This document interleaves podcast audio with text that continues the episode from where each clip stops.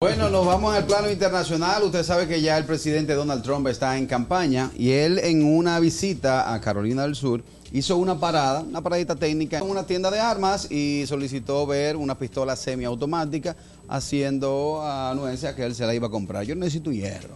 Imagínate Trump aquí. Sí, y pero- esta. No tiene muerto. Está, lima- está nueva. limpia, está limpia. Es con papel. Oye, No, eso es una almería de aquí. Ahora a mí yo creo que fue otra cosa, porque Donald Trump no, no entraría él a una armería a comprar una pistola. No, él parece que en tema de campaña, tú sabes que los otros días, él tiene un temita abierto también, un casito abierto, Uno. un varios. Como pasé adelante, hizo una parada, párate ahí. Dinora. Martín, mam, de Nora. Tiene pistola, sí.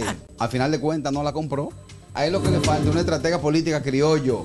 Tú te imaginas Trump ahora mismo, donde están, por ejemplo, los inmigrantes, tirándose fotos con los inmigrantes, dándole comida a la boca y comiéndose un chicharrón, como hacen los de aquí. ¿Cuál es la noticia finalmente? ¿Cuál es la noticia? No, porque yo tengo una noticia ¿Qué aquí tipo? que Trump entró a una tienda, vio una pistola y la sobó y la miró y ya. Y- Y, y dijo- a mí y- que me importa esa vaina.